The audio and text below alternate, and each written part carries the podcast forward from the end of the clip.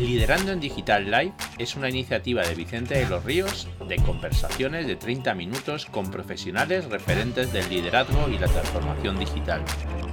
Además de escuchar este podcast en www.liderandoendigital.com puedes seguir estas conversaciones en vídeo en directo a través de su retransmisión en LinkedIn o YouTube.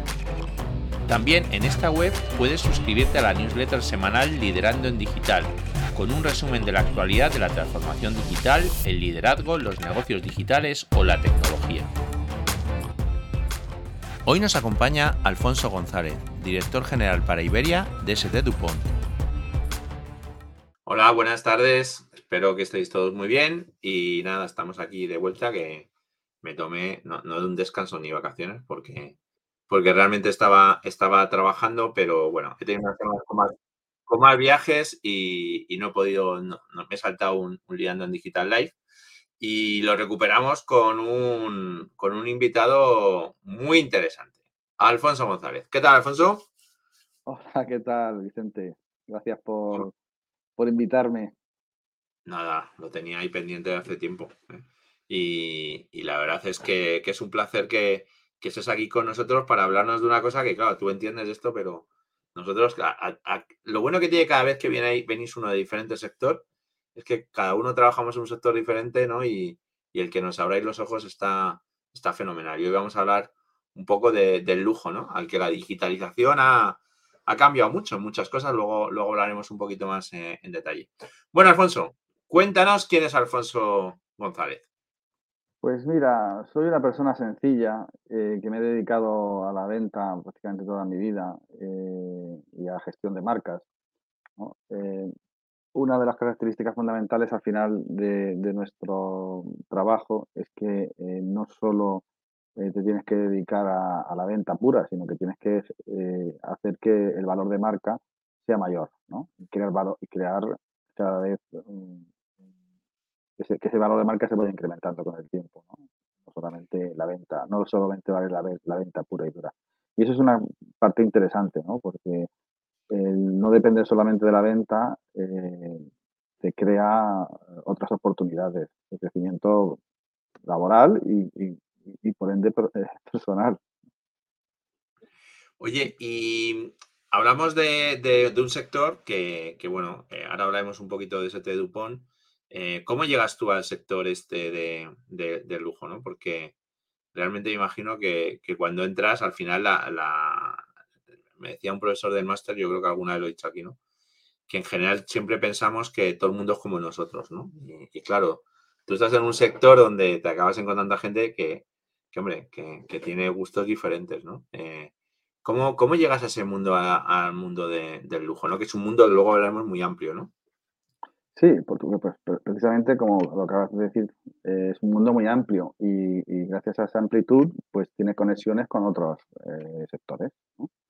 Yo venía de la gran distribución, en la que al final, eh, en aquella época no había un gran presupuesto de marketing para hacer eh, una, publicidad masiva y entonces eh, lo que principalmente desarrollábamos o, promocionábamos nuestros productos era a través del trade marketing, ¿no? Al, final de la exposición en el punto de venta, de la animación del punto de venta. Entonces, gracias a esa experiencia, pues, eh, pues una empresa de relojería de lujo, pues me, contactó y me propuso eh, empezar a, a, trabajar con ellos, ¿no?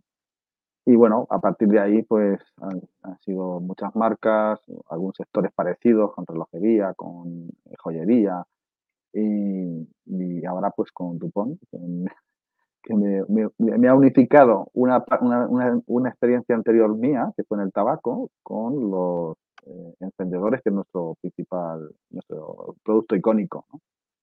Y, bueno, pues es lo que tú decías, en definitiva, es que es, es un, son eh, sectores amplios donde hay diferentes eh, conocimientos en los que se toca con otros sectores. Sí, oye, háblanos un poco de, Dupont, ¿no? Porque efectivamente, como, como comentas, ¿no? Eh, Dupont se le conoce, pues, por, vamos, por los, bolígrafos, este, por los, por los también lo, toda la parte de, de encendedores, ¿no? Que claro, que es un mundo que, me imagino, claro, que a vosotros han ido tocando tendencias, ¿no? Ha habido movimientos que os afectan en un sentido y en otro, ¿no? Y, el tema, claro, de los encendedores, pues lógicamente el tema del tabaco se ha afectado mucho, ¿no? ¿Qué, es Dupont? ¿De dónde surge? Marca bastante prestigiosa francesa. ¿Cómo sale un poco la historia de Dupont? Pues eh, fíjate, más de 51 años ya. Vamos para 52 años. 152 eh, años. Eh, bueno, es una marca que empezó como fabricante de maletas.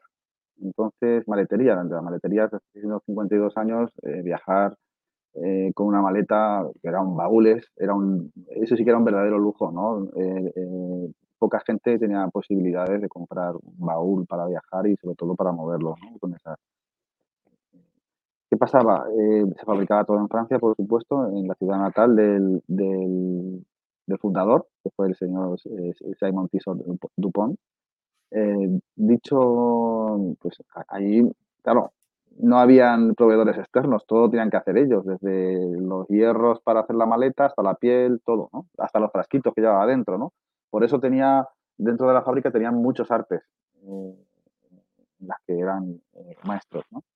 Empezaron vendiendo las maletas. Eh, precisamente uno de los clientes, eh, que era un Marajá de la India, el Marajá de Patiala, que fue el que introdujo el, tren en la India y bueno, que hizo muchísimo por la modernización del país, eh, encargó unos 150 baúles a, la compañía y él quería precisamente un encendedor para cada baúl.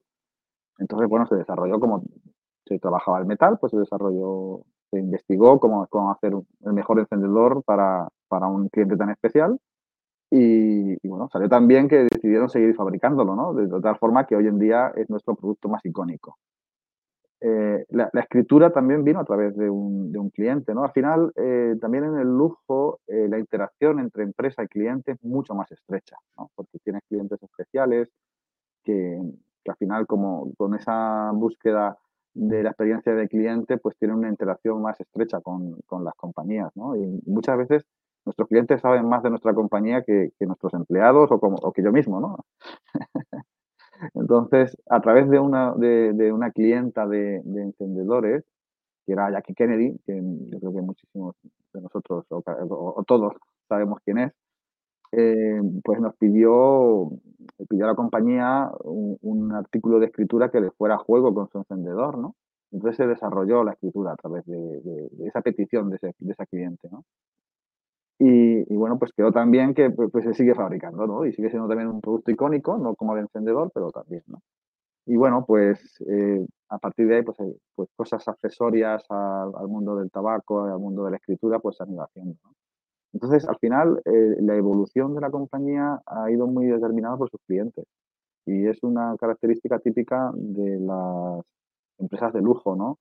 En la que, eh, como, he comentado antes, la, relación entre clientes y empresas es muy estrecha y entonces, pues, eh, van virando un poco las empresas en función de esas peticiones, ¿no? Y suelen tener éxito. Sí, ¿no? y, luego, eh, en el caso este es que, claro, hay muchos productos vuestros que se acaban convirtiendo ya no solamente no es un producto, sino que e, es un activo de la familia, ¿no? Es un, producto que pasa de generaciones, ¿no? Puede pasar en los relojes, puede pasar en las plumas, ¿no? Puede pasar en las maletas. Claro, nuestra visión de las maletas no es la, la visión de antes, ¿no? Como tú contabas, ¿no? La visión de nuestras maletas es casi la llevas 200.000 sitios. La gente antes viajaba bastante menos, ¿no? Y viajaba de otra manera, ¿no?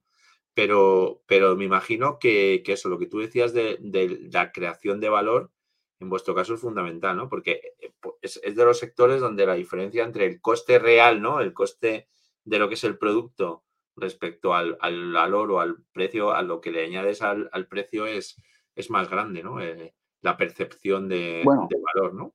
Sí, bueno, ahí yo tengo otra, una opinión en la que efectivamente cuando tú hablas con alguien y le cuentas, por ejemplo, un encendedor nuestro de, de, latón, pues fabricado en nuestra fábrica y tal, pues pueden ser un PVP de 1.300 euros. Bueno, pero es que lleva oro, lleva tal, no, no, lleva latón, pero claro, tiene algo más preciado que el oro, ese encendedor, y más preciado que, que, el diamante, ¿no? Porque si lleva diamantes, no, no lleva nada. Cuando hay diamantes, el precio es astronómico, pero eh, lleva algo más preciado, que es el tiempo. O sea, eh, eh, un encendedor nuestro pues lleva muchísimas horas de trabajo manual. Y no solo trabajo manual, sino un conocimiento de muchos años de, de, cómo hacer las cosas para que queden bien y que duren muchos años, ¿no? Nosotros recibimos muchos encendedores antiguos para, para que los restauren, para que se reparen, porque eran de un padre, de un abuelo, de, de, gente que era querida y lo usaba a diario prácticamente o a diario, ¿no? Y, y, lo quieren eh, seguir usando porque les recuerda y es un honor, ¿no? A la, cuando me dicen, oye, yo tengo un encendedor pero no fumo, y yo, bueno, pues es bueno tenerlo en uso para encender velas, para tocarlo, para encender y apagar, no sé, cualquier cosa, ¿no? Pero, pero le estás haciendo un honor a tu, y estás teniendo un recuerdo de tu persona querida, ¿no? Y, y no, pues el encendedor no es solamente para fumar, puedes encender la chimenea, puedes encender las velas, ¿no? Sí, al final lo que, lo que tú dices, ¿no? Llega un momento en el que, en el que debe ser, quizás es uno de los sectores donde, donde realmente acaba, acaba traspasándose, o, muchas veces nacisteis, nacisteis por, por una utilidad, ¿no? Pero se acaba convirtiendo más bien en un arte, ¿no? Que, que al fin y al cabo eh, habéis perpetuado hasta oficios, ¿no? O sea, el tema del cuero, el tema de, del metal, del tratamiento del metal, el tema de la relojería, todo, ese tema de, pues al final también ha, acabado convirtiéndonos en... Esto eh, es, muy gracioso, hay un vídeo de, de Bezos, ¿no? Que, que habla de, del Washington Post de la transformación, yo lo pongo en clase, y, le preguntan que si algún día se dejarán de imprimir periódicos, ¿no? Y él dice, es que un día habrá gente que tendrá un periódico, irás a su casa y te enseñará el periódico y te dirá, mira, mira, esto es un periódico, esto antes la gente lo tenía en la calle y tal, y es un producto de lujo, ¿no? Y como el que tiene un caballo, ¿no? Bueno, pues en vuestro caso eso también yo creo que es un tema importante, ¿no? ¿Cómo, habéis sido capaces de, hacerlo, ¿no? De, desarrollarlo, ¿no? Sí, sí. Bueno, eh, claro, es lo que te decía, que contienen eh, eh, algo más preciado que el oro o que el diamante, y es el tiempo humano. Es el tiempo que emplea una persona en, hacer una unidad. O sea, en la fábrica nuestra realmente es que tú lo que entra por, eh, por un lado son barras de latón y por el otro te sale un encendedor o un, o una, o un artículo de escritura, pluma, bolígrafo, lo que quieras. Entonces, entre, entre medias sí que hay algunas máquinas que, automáticas, ¿no? Alemanas, por supuesto, claro, que es lo que, lo que fabrican ese tipo de, artilugios. Pero eh, la mayor parte de, las, de, los procesos son, son, humanos, porque todavía no hay máquinas que sean capaces de hacer esos procedimientos. ¿no? Eh, pues, la, laca natural, la, aplicación de la laca natural, el, incluso el pulido, ¿no? porque el pulido en algunos casos requiere de una, de una destreza que, no, que todavía no es capaz de hacerlo una máquina. ¿Lo hará en el futuro? No lo sabemos, pero a día de hoy no, y estamos en el 2023.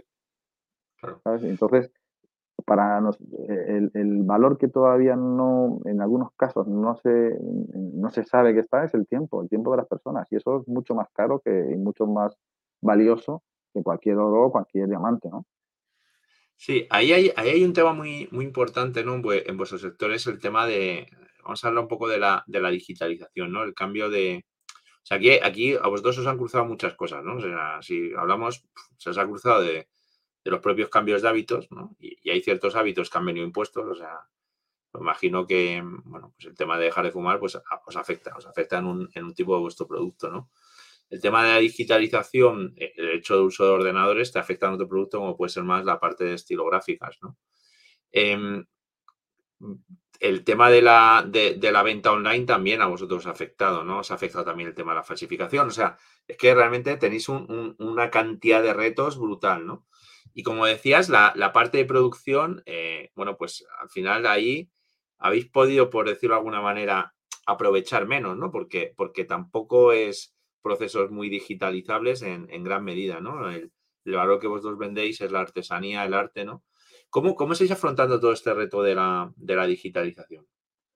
Pues yo creo, eh, creo no, es, es, evidente que la digitalización yo creo que ha afectado muchísimo al sector pero para bien, ¿no? Porque eh, ahora el cliente también en una parte sabe mucho y nos hace a todos los empleados de la compañía, desde el primero hasta el último, tener que estar muy bien informados de lo que hacemos, cómo lo hacemos, por qué lo hacemos y alternativas incluso que puede haber, ¿no? Y competencia. Eh, porque el cliente eh, sabe muchísimo. Se meten en foros, el que es, especialista, eh, se meten en foros, incluso antes de que salga una colección ya saben algo, ya saben por qué está hecha, en honor a qué, la historia de la colección, ¿no? Y todo esto, pues, hace que tanto, os digo, todos los empleados de la compañía tenemos que prepararnos más que antes, ¿no? Porque antes acabas una colección y había gente que, que bueno, pues tampoco tenía del todo asimilado por qué se sacaba esa colección y no a qué y, qué llevaba, ¿no? Y, qué materiales y en qué cantidad. Y eso, pues, eh, los, los, consumidores, los, clientes de ahora mm, lo saben, ¿no? Porque si bien, eh, por ejemplo, la escritura mm, en general, pues, eh, se vende menos, pero se vende cosas más especiales. Hay más coleccionistas y hay gente que escribe porque, y ese es el lujo, ¿no? Que escribe porque quiere escribir, ¿no? A mí me pasa, ¿no? Pero me pasaba antes de trabajar aquí. Yo eh, familiarmente pues teníamos una papelería, ¿no? Ya siempre es verdad que me ha gustado el tema de la escritura ¿no? Pero yo para ordenar mi cabeza pues tengo una hoja en blanco y una pluma, para mí es lo más fantástico. Luego lo paso todo, ¿no? No tengo papel. Luego lo paso todo a digital y ya mucho más, más, más, más eh, sintetizado, pero, pero primero para ordenar mi, mi cabeza, pues me hace falta, ¿no? Eh, me relajo, ¿no? Escribiéndolo con la pluma, ese tacto, ese ruidito que te hace la pluma con el, con el, contra el papel, ¿no? Y, y con, el, con el encendedor, pues tres cuartos de lo mismo. Es verdad que el cigarrillo, pues el consumo eh, ha bajado muchísimo y, y ya no es nuestro principal mercado, pero sin embargo en puros, como la experiencia de, de, los fumadores de puros es diferente, pues sin embargo ahí hemos tenido una expansión muy notable, ¿no? Y, bueno, pues todo este tipo de consumidores un poco más eh, eh, afines al detalle, pues eh, son los que hacen que nuestro producto siga teniendo una demanda importante. ¿no? Y, bueno, pues principalmente es que, tenemos que estar más informados todos. Sobre todo desde este lado, ¿no? Tenemos que estar mucho más informados de cómo se hace, de todo, de, todos los detalles del producto, ¿no? Porque, porque es que el cliente sabe más que nosotros. Al final, claro, es que estáis hablando de clientes muy, muy especiales con un alto poder adquisitivo donde realmente lo que compran es más la diferenciación, ¿no? Entonces, no es solamente un mechero, sino el que yo quiero, ¿no? Entonces, un, tema muy curioso que, hablando con gente que trabaja en el, sector del lujo, ¿no? Me, contaba, por ejemplo, el, tema de, las, de, la subida de precios, ¿no? Y, la cantidad, de tiendas, ¿no? De, de rotura de stock que, te parece un poco contra, un contrasentido, ¿no? En la, en la situación quizás de incertidumbre cómo esto se ha, se ha polarizado muchísimo y, bueno, también aquí hay un tema de la, de la globalización, ¿no? Quizás eh, también la globalización ha hecho que, que, tengamos, bueno, hay mucha gente, bueno, los personal shopper, ¿no? Y, los, y el turismo, ¿no? El turismo también de, de, lujo, que bueno, lo estamos viendo en Madrid, por ejemplo, la cantidad de hoteles que se están creando de cinco estrellas, que, que al final parece una tontería, pero un hotel de cinco estrellas también llama a vuestros productos, ¿no? A, a compra en, eh, de lujo, ¿no? Pero bueno, yo creo que em, igual que en los hoteles de cinco estrellas, no todo el mundo que, va es, rico. Hay gente que ahorra para, para comprarse un encendedor o una, o una pluma porque le gusta ¿no? y es la ilusión de su vida y dicen, oye, pues para mi cumple, en vez de esto, o para mi 50 aniversario, en vez de cualquier cosa, eh, pues quiero que entre todos me regaléis un encendedor de talcas, ¿no? no, no, tienen que ser ricos, hay otra gente que ahorra. Y hay otra gente que dice, oye, pues para mi boda quiero esto, o para mi eh, graduación quiero una, buena pluma y ya me sirve para toda la vida, ¿no? Y es verdad, que sirve para toda la vida, ¿no? Y por eso te digo que al final no, no tienen por qué ser eh, gente con mucho un poder adquisitivo alto, sino que al final pues tiene que ser gente con una sensibilidad a, determinados productos un poco más eh, elaborados eh, pues con esa sensibilidad, pues, oye, pues mira, pues si no llego al, encendedor de los 1300, a lo mejor hay uno de 800 que, me gusta, pero y ahorrando lo consigo, ¿no? O el de 1300, ahorrando lo consigo. No, no hace falta que tengas un poder adquisitivo alto, ¿no? Porque hay, hay, mucha gente con un poder adquisitivo alto que a lo mejor no tiene esa sensibilidad y no le da importancia, ¿no? Y dice, bueno, pues es que yo mm, escribo con, con, cualquier cosa porque luego se me olvida, lo pierdo, no sé qué, tal. Y bueno, pues eh, yo, yo, intento, yo, yo, como me regalaste uno, intento dedicar los libros, los libros con el, con el rol de Dupont, que a mí me gusta. Yo soy de roles y de rotulador de pizarra, más bien, ¿no? Pero, pero efectivamente, eso, mira, aquí nos dice Jaime que, que es un clásico el Dupont, o sea, eh, que es una inversión que es imagen, ¿no? Jaime que, que trabaja en el sector financiero y Jaime me, Jaime me regaló un delantal, ¿eh? Que, digo, que lo tengo por ahí también, que es un, es un clásico. Oye, eh, Canales de distribución. Tú contabas, habéis empezado. Eh, Internet para vosotros es una oportunidad porque, parecía que, tímidamente entraba la gente ¿no? en, el, en, este, en este tema. Y, bueno, eh, yo en los últimos años he visto una explosión brutal del e-commerce, ¿no? De mucho de click and collect, ¿no? De, Sí, a ver, eh, esto em, es una, como, como sabemos para todos, yo creo que es una, una navaja de doble filo, ¿no? Eh, por un lado, permite que lleguemos a sitios donde no estamos, porque evidentemente por el tipo de inversión que se necesita, por el tipo de, establecimiento que se necesita para vender un producto de lujo, eh, evidentemente no estás en todos los sitios, ¿no? No puedes estar en todos los sitios, ¿no? Necesitas un personal también eh, cualificado, necesitas, bueno, pues una, una, ubicación adecuada, ¿no? Entonces, Internet lo que te, eh, permite es llegar a más sitios, eh, dar más información, dar más detalle, incluso mm, eh, ahora con vídeo, con música. En, breve ya tendremos olor y, tacto, ¿no? Entonces, eso lo que te permite es también facilitar la inmersión del cliente en, la, marca, ¿no? En la imagen de marca, en, en el estilo de la marca, ¿no? Y, ayuda, yo creo que ayuda muchísimo. Sobre todo también llegar a sitios donde, bueno, pues eh, hay gente que vive en determinados sitios, no tiene eh, el acceso rápido a, este tipo de tiendas, entonces ya vienen preparados. Es que vienen ya muchos con, con la referencia tomada y tal. Otros lo compran por internet directamente, pero la experiencia cliente, claro, ahí no es la misma ¿no? que en la tienda. En la tienda, en una tienda física eh, la experiencia del cliente pues eh, te da una cosa que no te la da nunca por internet y es el trato personal. El trato personal con la, con la gente que está en la tienda, con los, con los vendedores, como nos quieras llamar, los seis associates que se llaman ahora, ¿no? que me gusta tanto el inglés. Eh, esa relación personal satisface mucho al cliente de lujo. Y eso la tecnología ha ayudado mucho porque también eh, ayuda a que estén más en contacto, ¿no? A través de redes, a través de programas de, loyal, de, fidelidad. Y, bueno, pues eh, eso hace que, los clientes se interesen cada vez más por las marcas. Yo, nosotros lo hemos notado cuando yo mismo tengo contacto con gente que le gusta la marca, eh, conforme le vas dando información, hablas con ellos, incluso pasas un rato con ellos, por cualquier circunstancia, su motivación crece exponencialmente y son como pequeños embajadores también de la marca.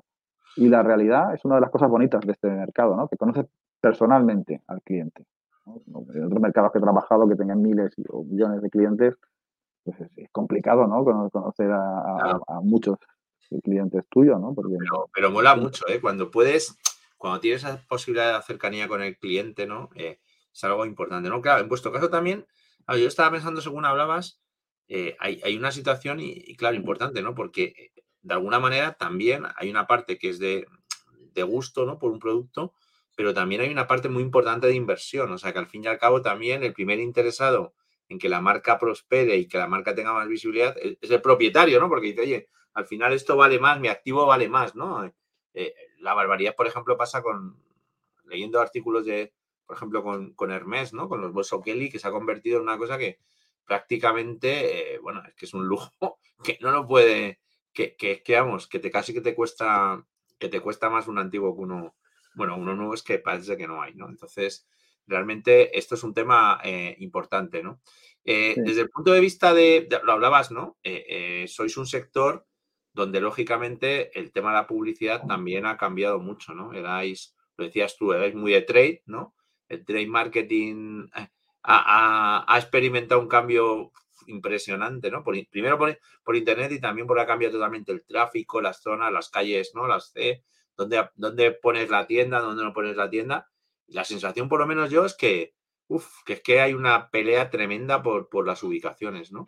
Eh, el lujo también, el, el punto físico es súper importante, ¿no? Bueno, yo creo que precisamente por esa experiencia de cliente sigue siendo la, parte, el punto físico la parte más importante, ¿no?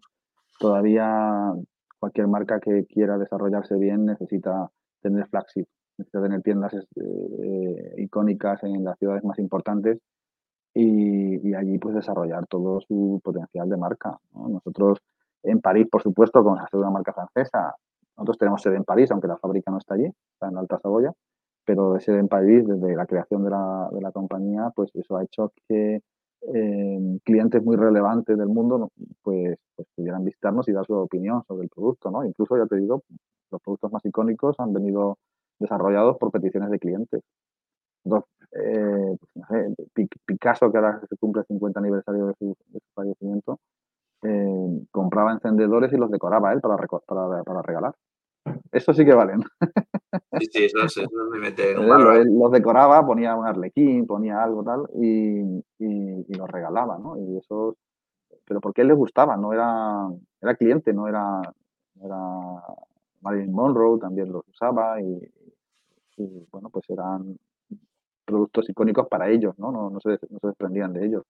Y eso, pues, la tienda física todavía hace que lo puedas, porque no es lo mismo contarlo con una fotografía que contarlo muchas veces yo me, doy cuenta que cuando te lo cuentas de viva voz les es más a, a, los clientes mismos les, gusta más que, verlo en una fotografía. Luego sí les enseñarás la fotografía les enseñarás que un encendedor y si tienes uno ya icónico pues más todavía no porque lo cogen en la mano lo, lo, ven su peso cómo se abre cómo se cierra el ruido que hace no que es eh, bueno pues hay veces que es difícil de reproducir en un mundo eh, online. El mundo online es más como un soporte para que ellos se preparen para esa experiencia de cliente.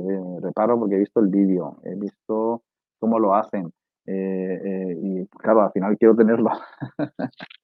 sí, no, date cuenta, la verdad es que hay algunas marcas que, que, están haciendo un trabajo impresionante, ¿no? O sea, cómo están extendiendo la experiencia de cliente. Bueno, en el caso del vino, ¿no? Que todo esto el tema también es de bebidas espirituosas el vino, como se han, que se han expandido ya no solamente a la, a la cata, sino incluso al tener el, el hotel, ¿no? El, el, llevar al terruño, ¿no? Llevar la experiencia, ¿no? O en el caso, no sé, por ejemplo, marcas francesas como Goyard, ¿no? Que, prácticamente de una bolsa que la ves y dices, coño, tampoco parece tanto lo que, lo que han sido capaces de, de crear, ¿no?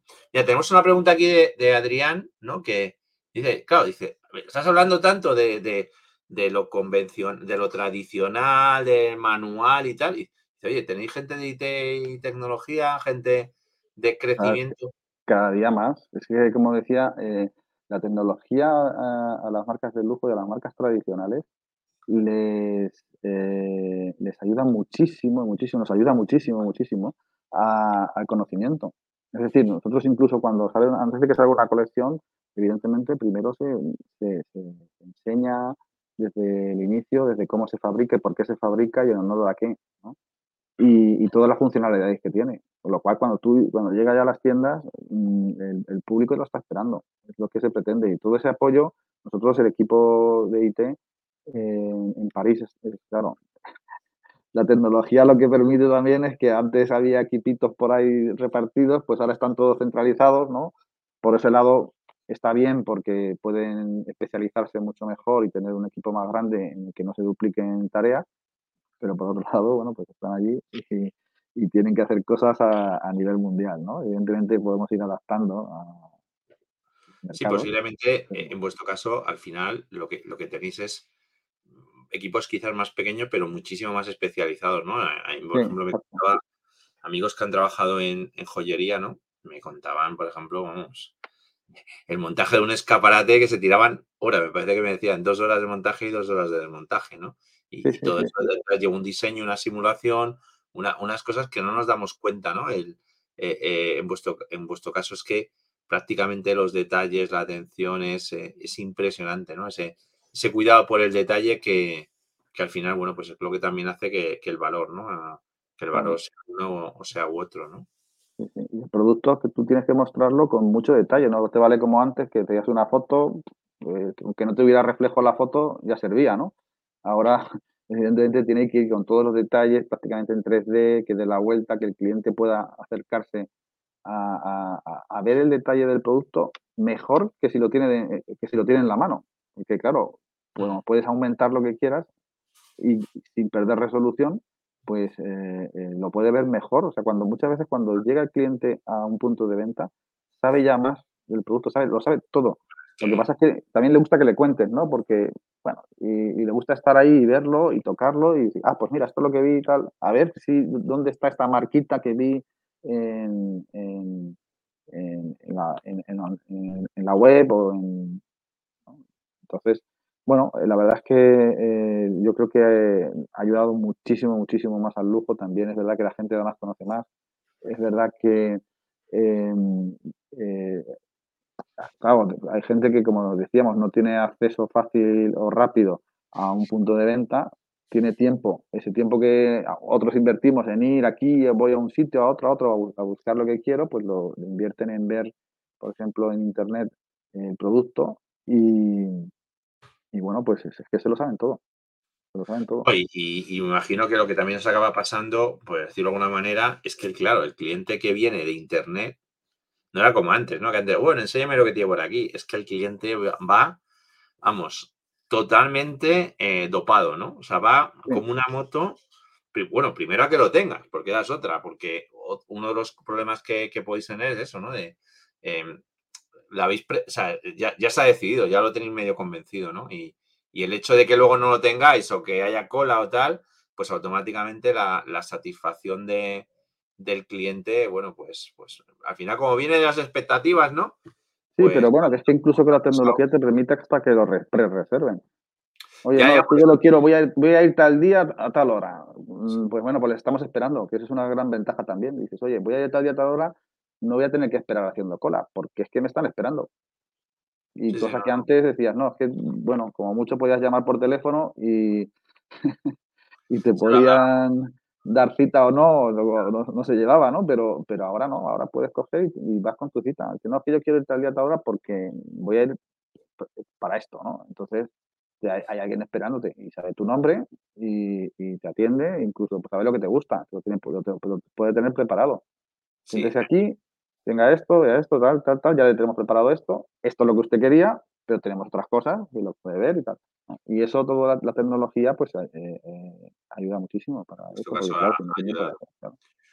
Oye, eh, para acabar, no sé si tenéis alguna pregunta más, que si no, bueno, pues luego las podéis poner en, LinkedIn y, luego las, contestamos. Le, citáis a, Alfonso y, y, las contestamos, ¿no? Em, ¿qué, sea, ¿qué, consejo le darías a una persona que está en otro sector y, puede ver en el, sector de lujo una, oportunidad? ¿no? ¿Qué, consejo le darías tú de, oye, mira, prepárate esto, aquello, haz esto, haz aquello, que juega al golf, no sé? no, por desgracia, lo del golf yo tengo los palos muy olvidados. Siempre prometo echarlos en el maletero, pero al final nunca, nunca los he hecho, porque digo, ya tengo que volver, tengo que volver, pero no, nunca tienes tiempo de ello, por desgracia. Eh, pues, mira, lo, principal es informarse, es ir y ver también, o sea, ver tiendas, eh, ver la competencia, ver lo que hacen los otros, y, luego ir a ver el producto también, claro. O sea, en online tú te da la gran ventaja de que puedes ver qué tiene qué y dónde, quién tiene cada cosa y dónde la tienen, y luego, evidentemente, ir a verlo, ¿no? O sea, salir también. Decir, oye, voy a ver lo que hace tal marca, eh, primero, pues evidentemente online y después eh, físicamente. Yo les recomiendo que se informen sobre todo, ¿no? Y ahora tenemos la gran ventaja de que la, información, hay mucha información, solo hay que saber buscarla y, saber que eh, verídica, ¿no? Y a las fuentes verídicas. Y luego ir a, ir a ver las tiendas también, porque eso te da una inmersión dentro del mercado del lujo eh, importantísima, ¿no? Porque te ves lo que, lo que está bien hecho o lo que no, ¿no? Esa experiencia, porque al final, como, como te decía, el mercado del lujo se desarrolla por sus clientes. Mm. Nosotros, y como imagino que muchísimas otras marcas, ¿no? Eh, se desarrollan por sus clientes, por la preferencia de sus clientes. Entonces, mira, ahora que decías tú de Bill pues se desarrolló para, para una determinada persona, ¿no? Fíjate lo famoso que se ha hecho. Igual como, no sé, pues Omega tiene un reloj que se desarrolló para subir a la luna como instrumento de, precisión, no como un reloj para vender eh, a público, ¿no? Nosotros, pues, bueno, pues muchos productos se hicieron a medida para, clientes, ¿no? Tenemos una bolsa de viaje que le llamamos la Bogie, la Bogie Bag, y la, encargó Humphrey Bogart, porque era cuando se empezaba a viajar en avión y decía, es que yo me da, me da pereza lo del baúl, que me lo meten en el avión, luego me espero que me lo tienen que sacar, luego no sé qué, tal y cual. Entonces quiero una bolsa que me quiero llevar mis cuatro cosas y subírmelas al avión. Entonces hizo la Bogie Bag. sí, ahí, ahí e, efectivamente el, tema, bueno, ha llegado a un punto, ¿no? Y ahora, vemos la pregunta de, Felipe, pero mm. para que os hagáis una idea, eh, esto sorprende, ¿no? Yo que, tengo que actualizar para las clases la capitalización bursátil de empresas, porque las digitales siempre están por ahí arriba. El grupo Luis, Luis Vuitton Moët Hennessy eh, en este momento está casi en el top 12 o 13 por capitalización bursátil, o sea, vale casi 500 mil millones de dólares. O sea, el, grupo Louis Vuitton, lujo, super lujo, muy diversificado con muchas marcas, bebidas y tal, vale lo mismo que todo el IBEX 35 junto. ¿eh? O sea, que, estamos hablando de un pedazo de, sector y mucho, y mucho dinero que está totalmente, bueno, no, está en el mercado, no está flotando, sino directamente hay mucha participación eh, privada, ¿no? Estamos hablando de un grupo muy grande. Dice Felipe que mm, pregunta eso, si, utilizáis canales externos y cómo sois capaces de controlar, ¿no? O sea, cuando vais a un centro comercial, si vendes el producto otra vez, ahí tendréis que tener unos SLAs muy fuertes, ¿no? Sí, a ver, eh, el primer paso para la mayoría de las tiendas de lujo, yo creo que precisamente el único, el único que no ha hecho eso ha sido Louis Vuitton, marca, la marca Louis Vuitton, que sí que ha tenido siempre sus propias tiendas, no ha tenido eh, terceros, ¿no? El resto prácticamente todos. Eh, han empezado con, tiendas de terceros. Es verdad que tú les das una, eh, una guía a seguir, ¿no? Y tienes unos vendedores físicos, estas personas que van físicamente a la tienda, tienes unos decoradores, como decías, ¿no? tienes decoradores que van, los merchandisers que van a, ayudarles a, hacerla, a ver cómo se expone, ¿no? Evidentemente, eh, bueno, pues tienes unos contratos de, también de imagen, de, servicio, cursos de formación para la gente externa, ¿no? Con diferentes niveles, depende del producto, pues tiene diferentes niveles, ¿no? De plata, oro, diamante, ¿no? Y eso también se motiva mucho la gente, ¿no? Hace, los vendedores mismos se motivan mucho, ¿no? Para hacer esos cursos con exámenes y todo, ¿eh? O sea, no es que venga, venga, te digo una cosa y tú, bueno, no, no, no, tienen exámenes y, y, con eso, pues ellos tienen sus diferentes niveles de, de, conocimiento de la marca, ¿no? Y en función de eso, pues tienen también acceso a, diferentes, a, productos más, más exclusivos, ¿no? Una, tienda eh, que, que, tenga un personal con un conocimiento elevado sobre la marca puede tener productos más exclusivos porque será, será capaz de explicarlo mejor, ¿no? Al cliente. Entonces, sí, pues ahí hay mucho, ahí hay mucho tema. Bueno, yo conozco algunas personas ¿no? que son profesionales que han hecho la carrera prácticamente empezando desde abajo. O sea, hay gente que ha ido moviéndose de grupos, ¿no? Y de, y de sector hacia sectores que le gustaba más, ¿no? Eh, y luego también hay un tema aquí, Felipe, importante, y es que, a nosotros lo sé por algún amigo por la relojería, la distribución, eh, la presión que tienes por más. Eh, igual que está la estrella Michelin, ¿no? En la restauración, en la distribución lo mismo. O sea, tienes un. En general, hay, suele haber un cupo de un cupo de distribuidores, ¿no? Por, por ciudad, porque al final eh, también otra cosa que es muy interesante de que, mira, no hemos hablado de la, analítica, es la capacidad de predicción de las grandes marcas de saber exactamente cuántas unidades se van a vender. O sea, es alucinante, a mí me lo han contado y es alucinante, ¿no? Lo, cómo se predice, ¿no? Y dice, mira, vas a vender. Pero eso, es fundamental para la fabricación, ¿eh? Porque es que la fabricación, mm, claro, tú tienes que elegir, al final tienes que elegir fabricar una cosa, fabricar la otra porque, porque es muy limitada la, la, capacidad de producción, es muy difícil incrementar la capacidad de producción. No es aquello que dicen, bueno, pues, ¿y por qué no? Es que no hay, ¿no? Decir, es que no hay, no, no hay, por eso hay colas y por eso hay listas y por eso el valor sube. No hay, pero no hay, en la mayoría de los casos no hay, no porque no se quiera no porque se quiera, sino porque incrementar la capacidad de producción es complicado, es difícil, porque tiene un componente manual muy importante y todos sabemos que está pasando con la mano de obra. Entonces, eh, claro, eh, de, un día para otro tú no puedes duplicar la producción, ojalá. Ojalá, pero no puedes. Entonces, eh, ¿Estáis notando el tema de el tema de la de, o sea, del, el problema de la sustitución ¿no? de las personas de, de los oficios, ¿no? De la pérdida de, de gente Mira, Nuestra fábrica se quemó en, los años 80, en el 85 por ahí se quemó y no quedó nada, quedaron cenizas.